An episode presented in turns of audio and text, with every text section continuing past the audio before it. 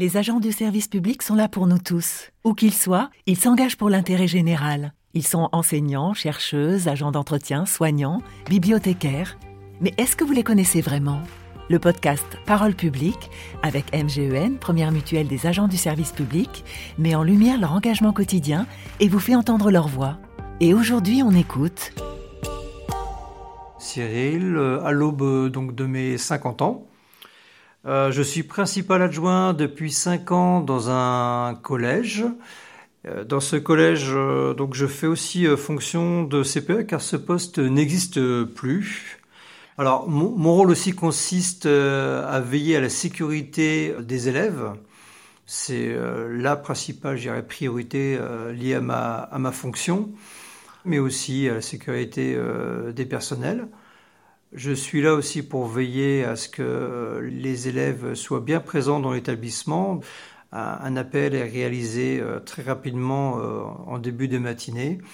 Et si avec le service vie scolaire on se rend compte qu'un élève n'est pas présent, on est dans l'obligation de prévenir les familles pour justement qu'elle puisse justifier ou non de l'absence. Et si là, on n'a pas de, raison, eh bien, c'est à nous d'essayer d'y remédier.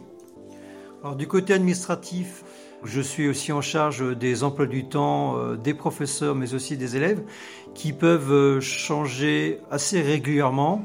Une sortie euh, à l'extérieur est organisée. Eh il faut réajuster les emplois du temps parce que les professeurs accompagnant une classe sont obligés de laisser les autres classes qu'ils devaient prendre en charge en classe. Et notamment aussi pour que les élèves soient prévenus, mais aussi pour que les familles soient au courant. L'objectif, c'est d'aider les élèves à grandir et donc à devenir donc, des citoyens éclairés. Et puis pour cela, on a besoin de, travailler avec euh, tous les usagers et tous les personnels qui gravitent autour euh, de l'éducation nationale, mais aussi euh, d'autres services extérieurs à notre grande maison on peut amener quelque chose et faire avancer l'élève dans son projet et lui permettre, pourquoi pas, d'accomplir plus tard son rêve. C'est, je dirais, euh, notamment quand je travaille avec les familles au projet d'orientation de leurs enfants. Donc là, on est dans ce qu'on appelle la coéducation, d'être à l'écoute, d'aider et d'orienter, hein, et surtout aussi au niveau des jeunes, euh, donner un cadre euh, rassurant aux familles et aux jeunes.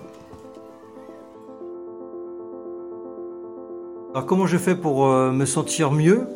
C'est tout simplement euh, grâce au sport. J'essaye donc euh, chaque semaine de faire une marche qui peut aller de 5 à 10 km, essentiellement au bord de la mer. Donc ça c'est en semaine. Et puis le week-end, le dimanche, je pratique de la longe-côte. La longe-côte donc euh, m'oblige à exercer un, sport un petit peu plus euh, physique et exigeant.